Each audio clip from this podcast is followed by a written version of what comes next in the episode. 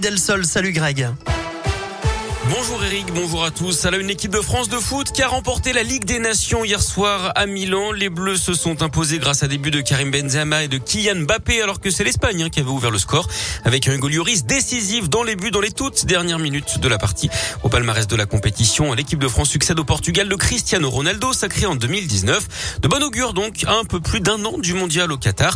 À noter que l'Italie a battu la Belgique 2 buts 1 dans le match pour la troisième place. Dans l'actu local également, un cluster de Covid à l'hôpital du Puy-en-Velay en Haute-Loire. D'après le progrès, vendredi, un patient a été testé positif. Derrière, un tiers du service a également été euh, testé positif. Le centre hospitalier Émile du Puy-en-Velay a donc suspendu les visites dans ce service.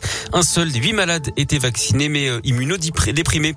Le maire de Saint-Etienne, Gaël Perdriau, s'est exprimé au journal du dimanche dans une tribune contre Éric Zemmour. Selon les mots de l'élu euh, des Républicains, je cite, sa famille politique perd complètement le cap des valeurs historiques pour se mettre à courir derrière le polémiste. Éric Zemmour qui ne propose aucune solution concrète d'après lui. En sport du rugby avec la défaite de la SM hier en top 14 sur la pelouse du Stade français 22 à 14.